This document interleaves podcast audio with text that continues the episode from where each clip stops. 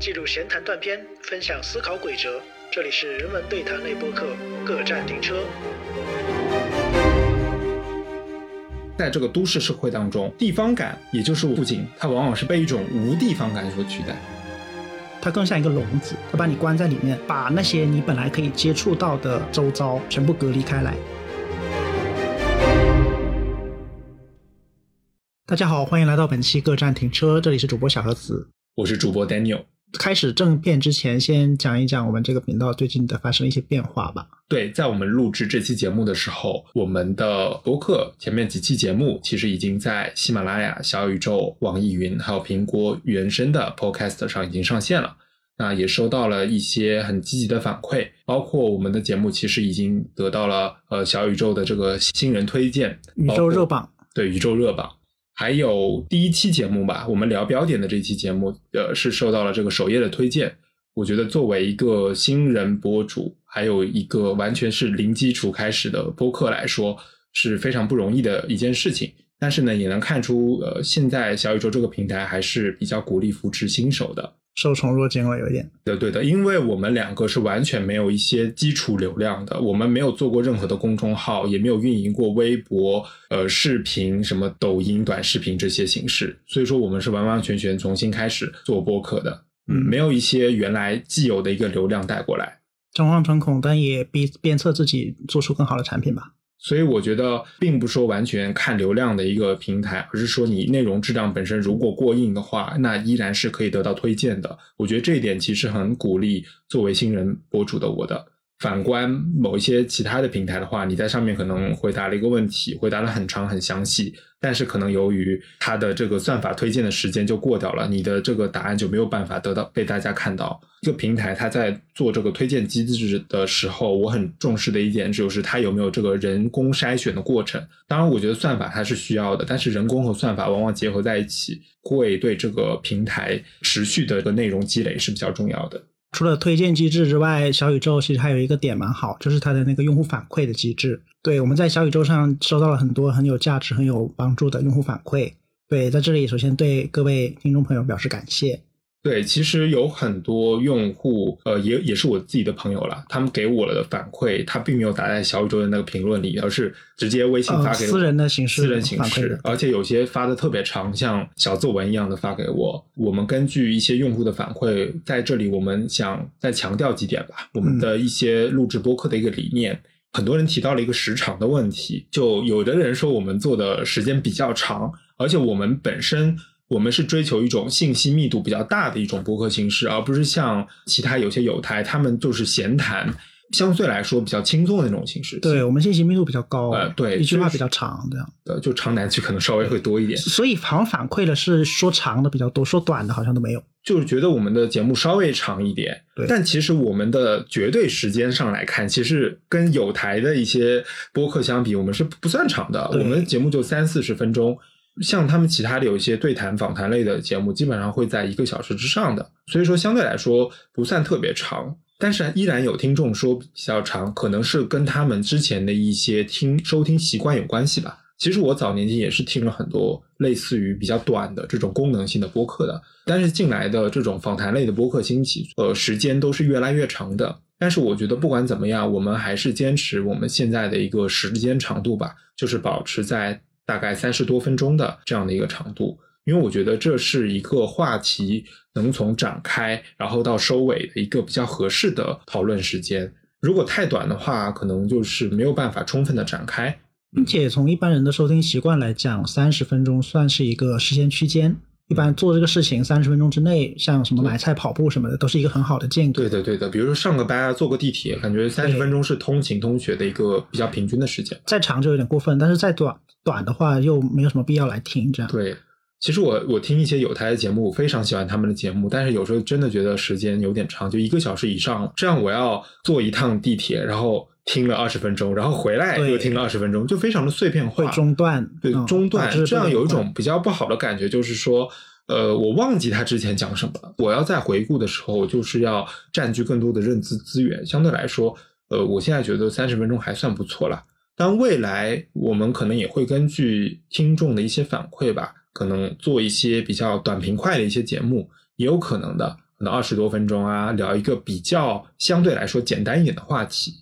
当然，前期一个是我们尽可能的提供优质的那个输出啊，做出优质的产品。第二点就是，如果这个不小心节目拉得太长，我们会考虑分上下集，对，以这个分段的形式，然后分两次，然后发布这样。这就是我们关于时间问题、时长问题的一个回应吧。嗯，那么还有一个需要跟各位听众说的一件事情，就是我们造了一个微信群，就是听众群。那么这个听众群的微信号已经写在了节目详情里面，还有节目的文案里面都会可以找到。大家可以去加一下这个微信，然后我可以通过这个微信把你们拉到这个听众群里去。那么为什么要造一个听众群呢？我觉得是可以跟听众之间建立起一个有效的互动吧。比如说我们的选题，还有我们之后的一些运营的这种策略吧。策略，对我觉得需要和有一个听众的参与会比较好，而不是我们自己挖空脑子在那里想。对，一意孤行反而有时候忽略了就是听众的需求。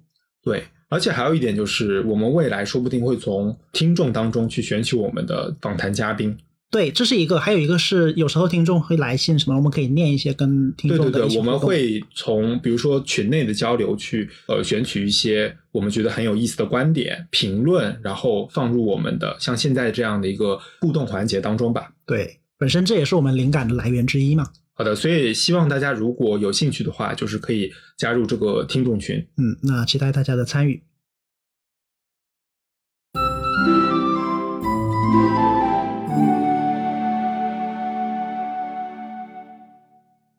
好的，那我们就进入今天的话题。那么我们前两期都是聊了跟我们身边有关系的话题，比如说像第二期我们是讨论了一个词叫做“身边统计学”。第三期我们就直接打脸，就是聊了现身说法，现身说法，聊了我们自己的身边是什么。其实相对来说，我们是想调节一下这个节目的节奏，就是说聊一期稍微体验型的，呃，让大家觉得不会太学术化或者太艰涩，就是比较轻松的一期节目吧，就保持收放一个适度的程度吧，这样。对的，其实我们今天这一期要聊的内容，之前也稍微预告了一下，嗯，是和前两期“身边”这个词非常相关的一个词，就是“附近”。对，附近这两年，从去年开始吧，关于“附近”的讨论在互联网上非常之多，包括在知乎上，还有哔哩哔哩，还有各种各样的公众号文章都有涉及到。那么其中呢，最最重要的一个就是向彪与许知远在十三幺上的访谈。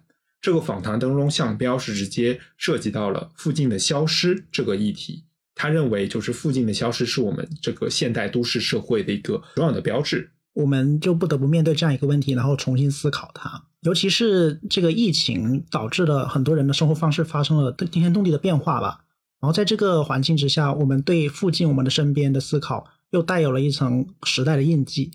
对，是。那么向彪在节目当中，他关于附近的消失，他主要是讲了两点。我这里可以简单的总结一下，当然可能稍有出入，可能夹带了一些我的私货。第一点，他说到的是一个现象，就是我们对于周遭事物的一个叙述能力是比较弱的。那这个东西，其实我感觉跟我们上次讲身边的统计学稍有一点点相矛盾的地方。我当我当时就在想，我们怎么样去理清这个附近和身边的一个辩证关系。后来我想了一下，就是我们聊的身边更多的是一种社会关系或者是人伦关系意义上的身边，比如说是朋友啊，还有亲戚啊，还有一些自己的这种归属关系的身边。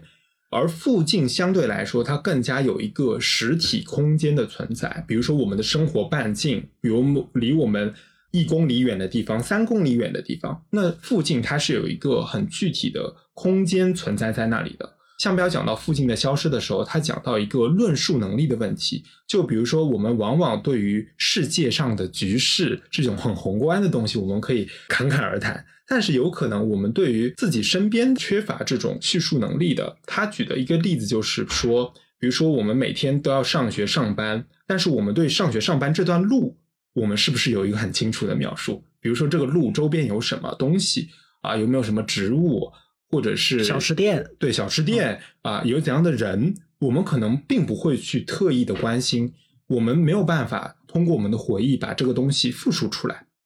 对，这个在空间上它是你所处的一个空间，但是它却并不进入了你的身边，因为你不试图去跟它发生关系。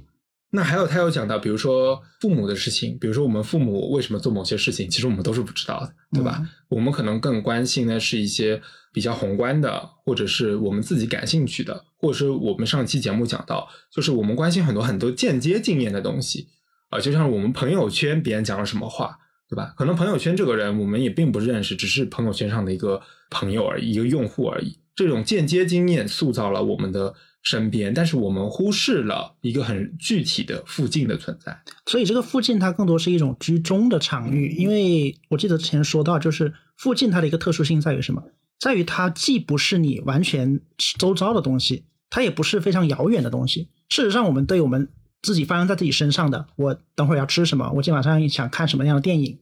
以及非常遥远的，比如说世界上某个国家发生了什么事，然后那边的就是议会选举，然后什么样的结果。我们对这两个事情的关心是远远大于我们对附近的关心的。我们如数家珍，我们对于我们电脑里面有什么样的呃影影片，什么样的呃音乐如数家珍。我们对于遥远他国的事物如数家珍。但是我们对于这两个区间之间的东西，我们却是相当陌生的。对这个陌生，并不是最近才有的，其实是一直以来就存在这样一个陌生化的一个现象吧。嗯，我觉得它是现代都市社会发展的过程中带来的一个现象。那么，我觉得大家可以想象一下，一个像坐标轴一样的东西，就是在这个坐标的两个端点当中，一边是个体的、家庭的，我们的生活世界，就是比较原子化的私人生活吗？私人生活，嗯，其实这个就是我们之前所讲的那个身边的这个问题。我觉得这个可能比身边还要更小，它有些是内心的东西。对，比如说我喜欢什么，今晚上我想看。它是一个狭义的身边，就是我们没有把那个抽象性的这种身边纳入进去。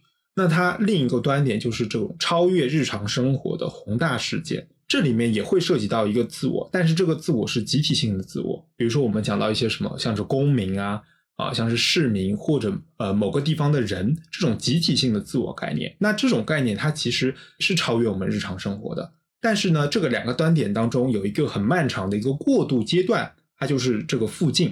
那么许知远其实有讲到一个，他说原本附近是很有层次感的。但是现在这个层次感正在逐渐的丧失当中。原本的层次感怎么理解呢？比如说离我生活半径，我就讲具体的，离我生活半径，比如说一个小区、一个社区，那这个是我最熟悉的东西。那再扩大一点的，可能是居委会管辖的一个范围，一个街区、城区，对，一个城区。对我的熟悉程度，它是根据这个物理距离和远近成正比的这种感觉，就是离我越近的，可能我越熟悉；离我稍微远点的，我没那么熟悉。那么人际关系可能也是这样。那离我近的可能是我的家族、我的亲戚，然后很多邻里，可能小时候有的发小，一起上学、一起玩耍的。但是离我远一点的，可能稍微就稀疏一点。那更远的就更稀疏。但是现在一个社会，大家想想看，可能就完全不是这样子。我们的很多交往关系、社会关系，还有我们对这个外部世界的这种亲疏关系，其实它不一定有这个物理空间来操控的。它不与空间成一个完全的正比关系，有可能是跳跃的。对，它是跳跃，在某个环节特别高，下个环节又特别低。可能比如说，我举个很具体的例子，你离你家十公里外的一个城市综合体，你经常去那里看电影、聚会，去那里唱 KTV、吃饭，哎，你对那个地方特别特别熟悉。但是可能你对你家门前的那条小路，你肯定嫌弃它。呃，人太多了，或者比较脏乱差，你可能就完全无视它了。这种熟悉关系在现在的这个社会当中，它其实是完全的是不稳定的。因为前在前者，虽然前者对你来说，就刚才说到了一些热闹的闹市区，你经常去聚会的地方，那个地方对你来说，你也是经常去，那也处于你的生活的空间之中吧。但是区别在于什么？在于你并不居住在那里，所以这个时候有一个居住范围和生活范围的一个划分。所以，我们今天这期节目，我们其实是想讲一下我们自己对于这个附近的消失的一个理解，包括它为什么会产生，还有什么背后有什么样的原因，还有它带来什么样的后果，对我们的生活方式有哪些改变啊？当然，我觉得，呃，聊这些的内容也比较多了，我们也会参照别人的一些观点，当然，我们会把这个我们参考的一些节目放在那个相关材料里面，大家可以去看一下。当然，我觉得我们也有自己一些独特的看法，可能是在别的节目当中没有找到的。对，因为像我们之前说的嘛，我们每个人的身边其实都有有一定差异的。我们基于这样的差异去观察别人的身边的时候，这个过程是一种互动的过程，我们可以产生一些新的东西，这是一个很良性的一个反馈。那么我在看完向彪和许知远的这个对谈之后呢，我又看了呃两期在 B 站上的一个 UP 主叫老蒋啊，我非常喜欢这个 UP 主，他的这个观点性的内容是呃做的比较扎实的。他专门在今年的这个年初吧，花了两期的时间讲了这个父亲的消失。他也是 Q 了这个项标的东西，那我们就是我们既 Q 项标也 Q 了他。对啊，就有点像写一篇论文的时候有这个先行研究文献综述的这个环节。那我们先把前人的观点总结一下。对我们毕竟来的比较晚，但是这也有一个好处，就是我们可以基于的材料变多了。对的。那我想说的一个内容，就是从老蒋的这个节目延伸出去的，就是老蒋他分析了非常多，呃，父亲为什么消失的这样的一个现象，然后因果关系，包括他自己去了他的以前所居住的那个生活的社区，包括他的亲戚家人生活的那些社区，去做了一些实地探访。那么我注意到这个节目当中有个很有意思的地方，就是这两期节目有一个赞助商，有个冠名商，就是一个汽车品牌。那么这个汽车品牌呢，在当中加入了广告。这个 UP 主老蒋，他就是开着这个汽车去逛了这些老旧的社区，去寻找他以前他自己的身边、自己的附近。那么我觉得这个就是很有意思的一个点，就是老蒋在分析很多原因的时候，他没有分析到他自己赞助商，也就是说一个汽车社会。给附近带来的一种威胁，带来的一种挑战。汽车作为一个工具，已经内化在他的附近和他的生活之中了，以至于他意识不到。就是汽车是他探索曾经怀旧的附近的一个代步工具，而这个东西本身其实是可以进行反思的。汽车给我们的生活方式带来了巨大改变的同时，它对于附近，我们对附近的理解也产生了很大的变化。那我这里举个很简单的例子，同样的一条街，还有十家商店、一百家商店。比如说，我们步行的时候，经过每一家商店的门前的时间用时是稍微长一点的，以至于我们可以有时间停下脚步，或者说看看那个挂的一些招牌，这个店是卖什么的。或者说跟这些店员去有个简单的交流，一个眼神的交流，嘘寒问暖一下，这个在以前我们的附近当中都是非常正常的事情。甚至还有一点是，还有别的感官的加入，什么味觉、听觉，对，这个恰恰是对我们的那个生命体验的记忆形成是非常有呃强大的正向正向作用。对的，像我们上一期聊南宁米粉这个节目时候就讲到，是的，其实味觉、气味。对你的记忆的这种强化是很有帮助的。比如说，我步行的时候，我路过一家小吃店、一家早餐铺，哎，一个很香的味道飘过来了，那我就会被它吸引，然后我就去买东西了。那买东西这个过程中，可能跟这个老板就有一些交流的产生了。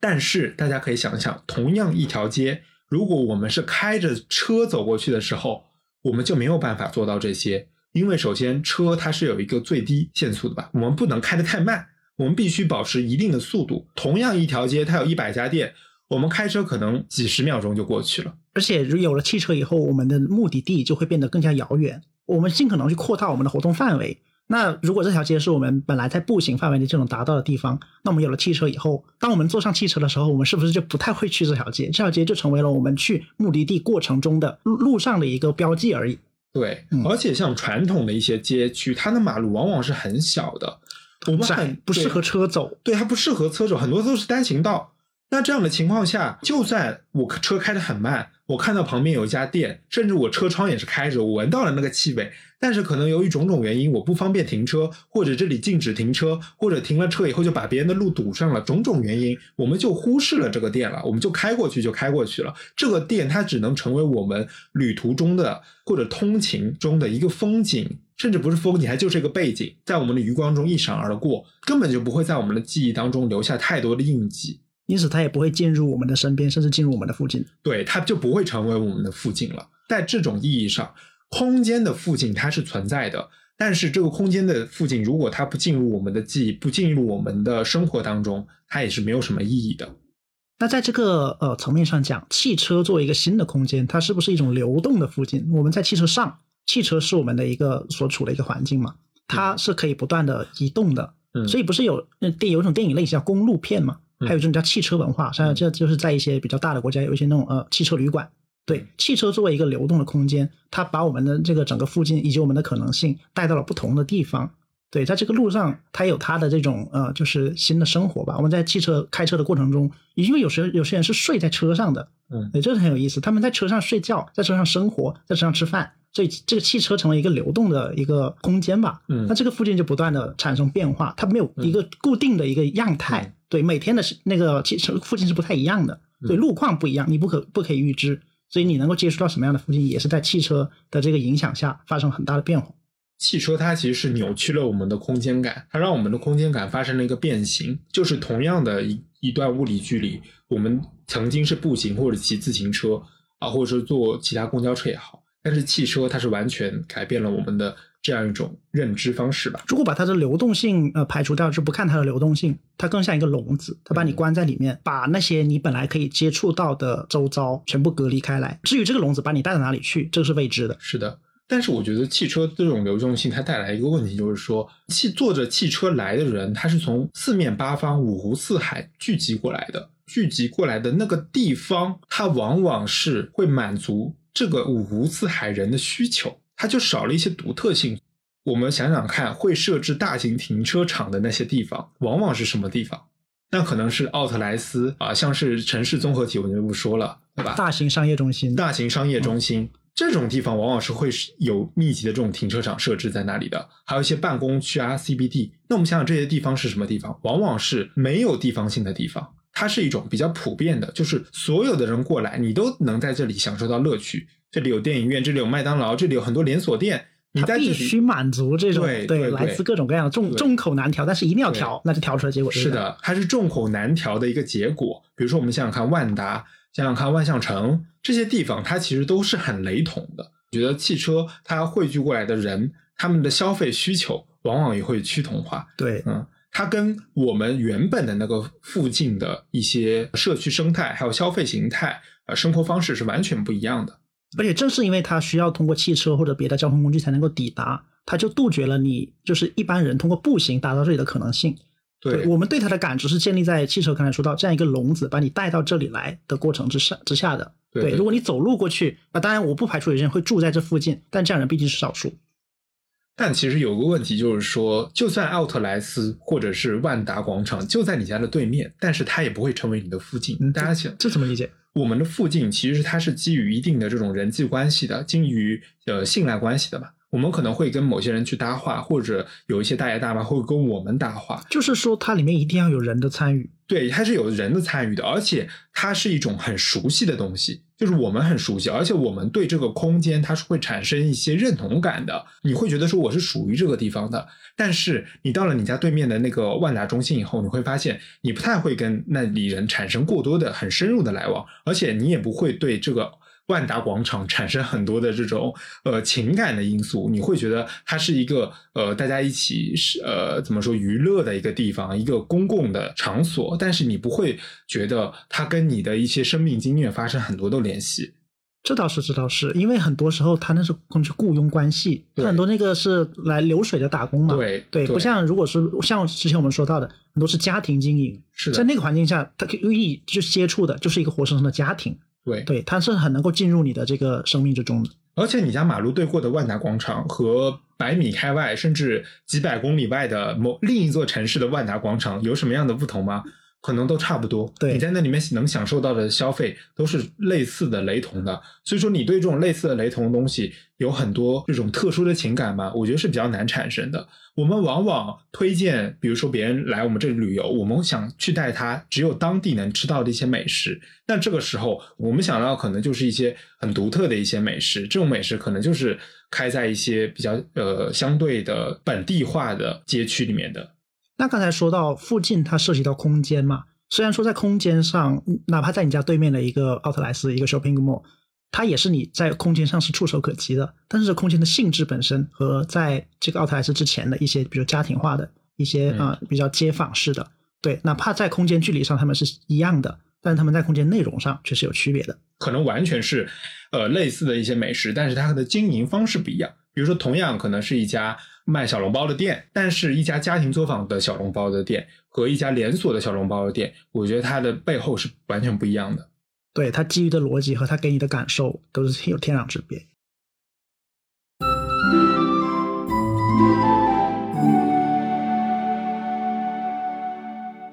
其实这个在人文地理学当中有一个词，就是叫做无地方感。当社会学、文学也会讨论这个，就是特别是在都市社会当中，大家普遍感觉到一种没有归属感、没有在地性的这个地方感怎么理解呢？这个地方感就是我对一个地方投射的一些情感因素。地理学当中区分了地方和空间，就是 place 和 space 的这个区别。那我简单来说，这个地方这个概念往往会被认为是有很多情感因素的，然后是比较封闭的、本真性的。但是空间呢，往往是开放的。全球化的这种时代，往往让我们有更多的这种联想啊，它是一种开放性的。地方比较有温度，然后空间比较抽象，对，它很空洞。对，当它背后不同的呃论述有很多区别了。我们简单的来说是这么讲的。但是呢，在这个都市社会当中，地方感也就是不仅，它往往是被一种无地方感所取代。那它如何被取代呢？比如说，我们先从抽象的层面讲一下，梅罗维兹的写过这样一句话，他说：“技术重组社会环境，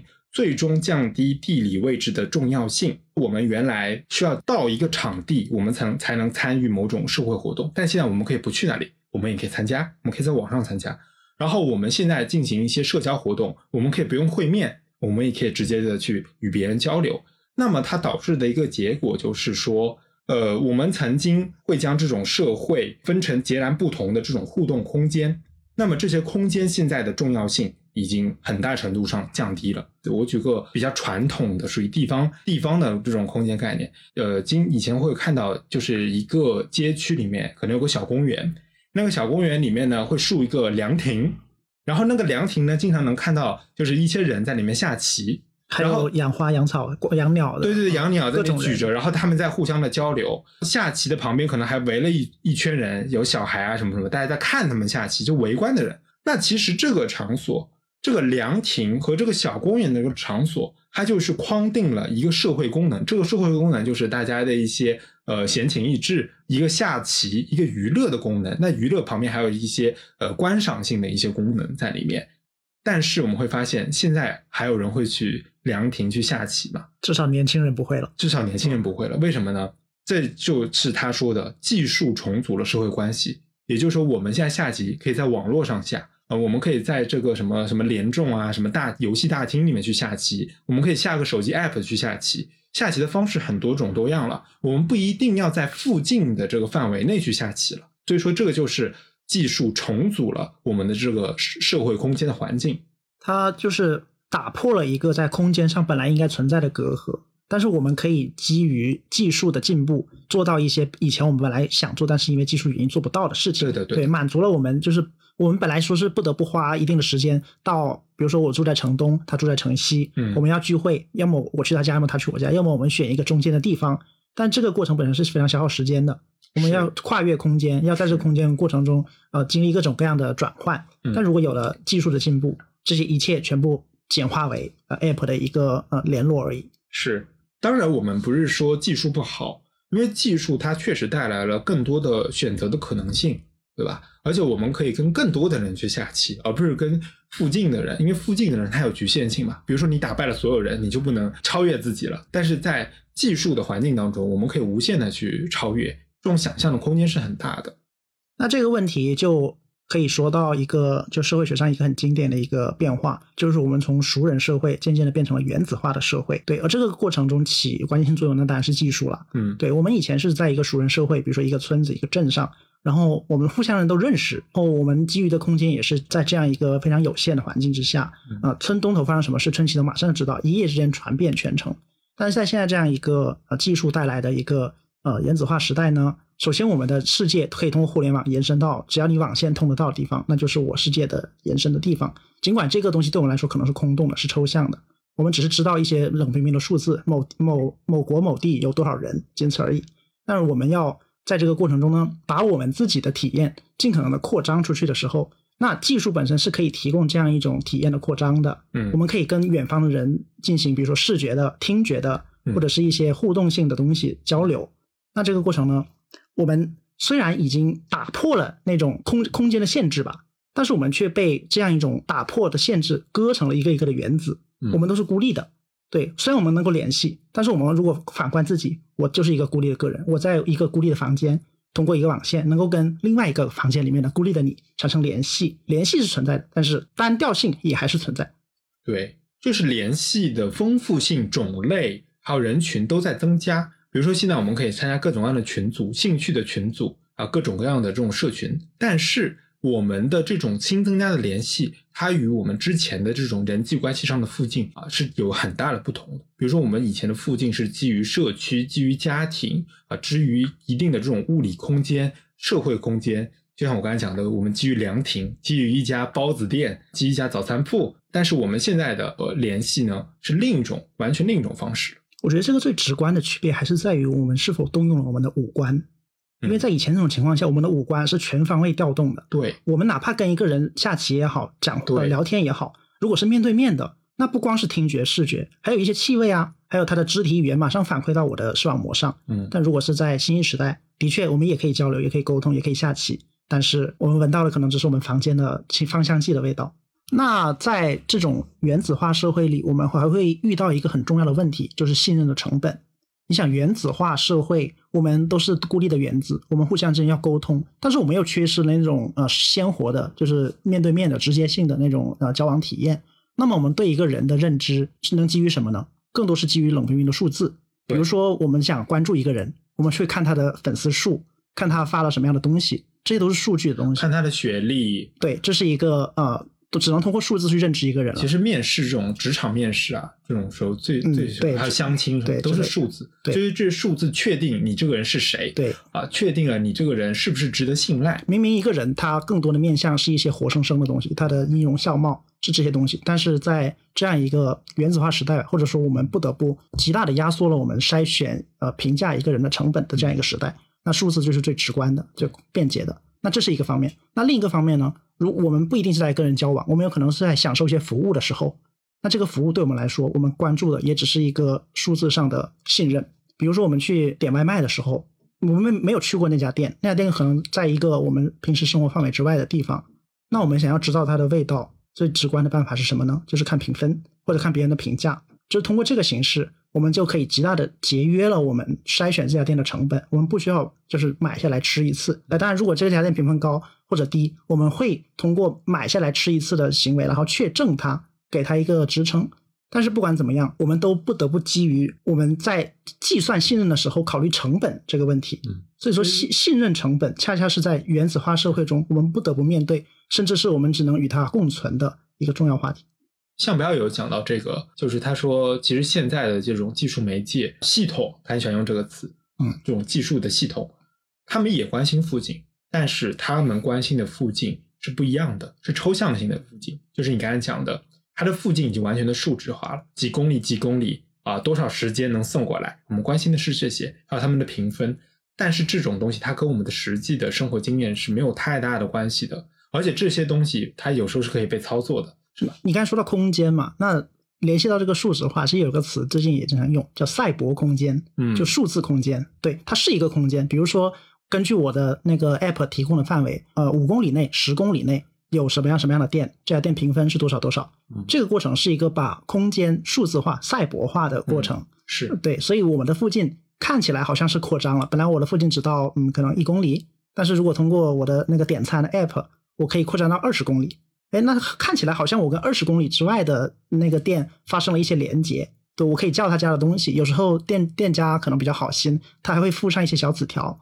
对，小纸条上面会写的一些祝福的话语。哎，这个看起来好像我跟他产生了连接，然后我对这家店也产生一定的感情，他进入了我的生活。但是这种生活都是数字化的，你没有去过那家店，你吃到的只是他的产品，你还依然待在你的家中，你依然是一个原子。而且它很多时候这种关系它是一次性的关系，它不会产生更多的连接。对，因为你不像原来那个环境下，你每天生活的范围不得不经过那家店，那家店是好是坏，对你来说都产生了影响。但是像我有呃充分的自主选择权利的时候，它对我来说就只是 app 上的一次点单。对，嗯。但有时候我们在反思这种碎片化的关系的时候，我们可能会对之前的某种社会关系产生一种怀旧式的这种心态，有一种滤镜。对，有一种滤镜。但其实你真让我们回到那种状态，我们也是不愿意的。对我们可能会抗拒，因为第一是我们习惯了目前的这种呃信息化的时代的便捷性；第二是刚才说到信任成本这个问题，在以前那种呃或许是熟人社会吧，或者是像刚才说到的，我们不得不跟一些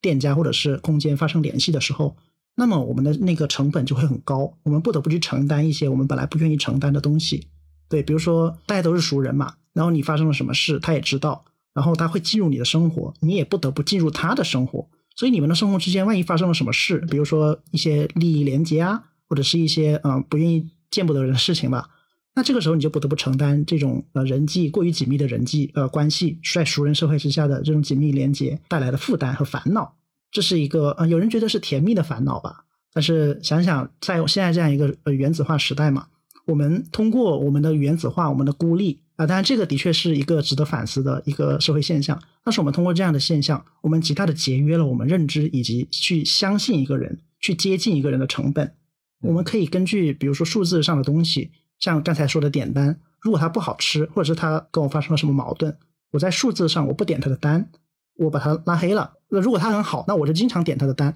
通过这个形式来形成一个正向的反馈。我觉得吧，就是在现在这样一个生活节奏很快的这样一个时代。就节约了我们很多的精力去干一些别的事情，对，因为我们的精力不可能完全的放在我们的生活的周遭、我们的活动轨迹之内。再说了，很多人就是在是这样一个快节奏的时代，他们的生活轨迹很多时候就是三点一线，嗯，就是家庭，然后通勤和职场或者学校这样。所以在这样一个生活环境中呢，那信任成本是我们不得不考量的东西。那其实，在过去那种附近的传统社区当中。人与人之间确实有更加久远的信任关系，但是呢，如果一旦发生了一些矛盾或摩擦，你很难从这个关系当中抽离而出。你能做的可能就是搬离这个社区，不然的话，这段呃不好的关系会一直伴随在那里。有些年轻人他很讨厌春节过过节回家，因为春节过就回家，他就是从原子的关关系，他又回到过去那种人人情的那种关系当中去。但是他可能家里面互相之间亲戚是有过节的嘛，但是你没有办法在春节这种其乐融融的关系下，大家必须表面上还是维持着一种一团和气。你不得不妥协退让，去忍受一些本来你不想忍受的东西。而且在那样的环境下，我们的连接过于紧密了，这种连接会造成一种习惯性的，或者说是就是潜意识层面的影响。刚才说到，你如果你对这个环境不满意，你可以搬离它。但是实际上，你仔细想想，你搬离他了，难道你就逃，你就真正脱离了这种束缚吗？我觉得是呃值得怀疑的。很多时候，你逃到了哪，逃哪怕你逃到了城市里，逢年过节或者是有一些重大的事情发生的时候，你还是不得不回到这样的环境里。而这样一个枷锁，它就成为一种无形的枷锁，你逃到哪里都把你拉回来。所以我觉得我们今天讨论附近的消失，去反思这个议题的时候，我们并不是要表达我们想回到过去的那种乡土式的，或者是有这种紧密社群连结的传统的附近。我们是想说，在呃数字化的媒介时代，我们如何去反思现在系统性的这种附近带来的我们的一种个人体验的缺失感。那么，我觉得如果之后这个社会要发生呃变化的趋向的话，它也是在这个基础之上。啊，我们承认原子化社会还有这种技术媒介给我们带来便利性、可可能性的同时，我们如何再去优化它，或者有更多的一些不同的设想？这个有点像是一种螺旋上升的感觉，并不是回到过去，而是基建于此的一种东西。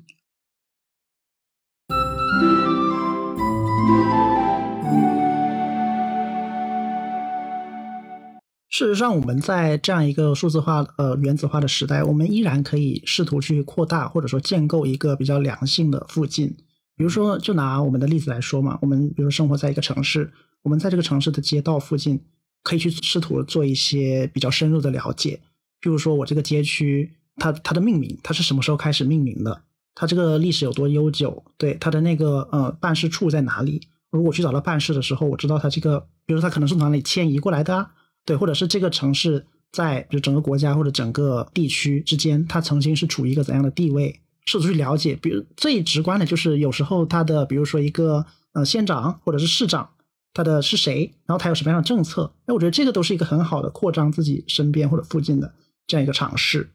其实现在在城市设计规划这个领域。很多人都在做一件事情，就是城市更新啊，就是一种微小的更新。它与传统那种政府或者是资本主导的那种城市空间的再生产改造完全不同。它是当地的居民，这些居民不一定是住在那里的，它有可能就是一个租客，但是大家组织起来形成一个社群，然后对自己生活的这个社区进行一些就是自己权限范围内的这个改造。这样其实是一个很好的方式，就是增加这种社区的连带感。比如说我我目前知道的上海有一条叫新华路，他们那里新华路的这个社区周围是有在做做这个城市更新的一个计划的。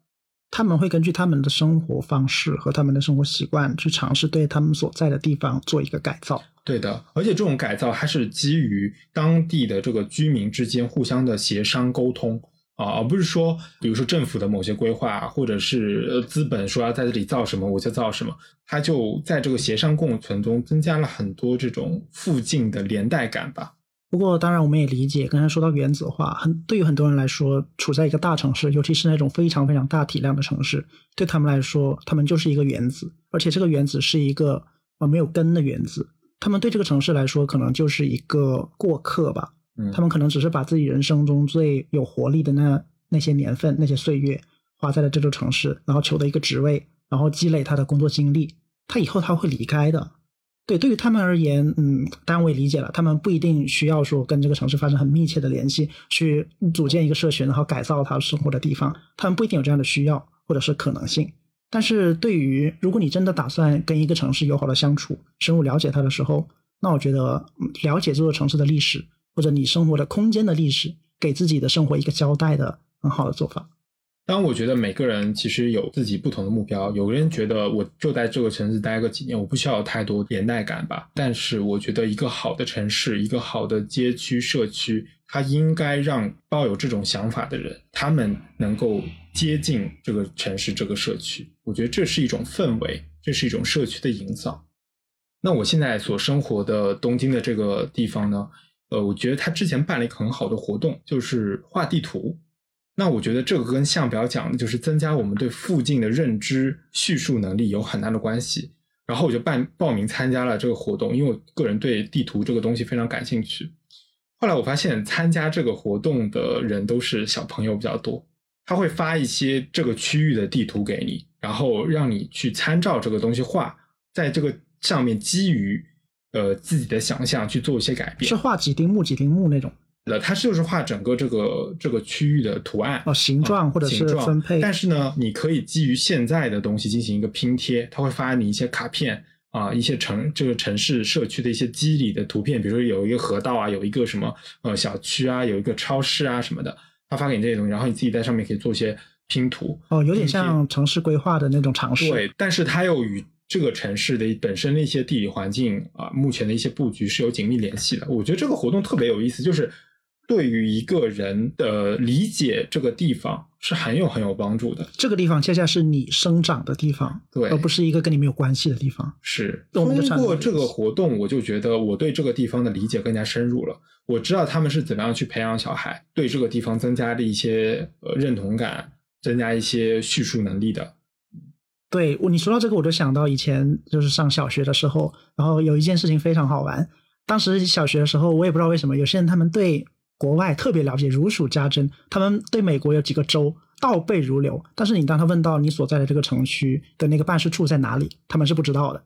对，所以从那个时候我就感觉到啊，看来真的有这样一种现象。因为我小学的时候，当时互联网还没有这么发达，可能有些人是通过家里面的藏书吧，或者是一些呃，就是可能关关亲亲属什么的呃的一些道听途说，他们特别喜欢看那种世界大百科，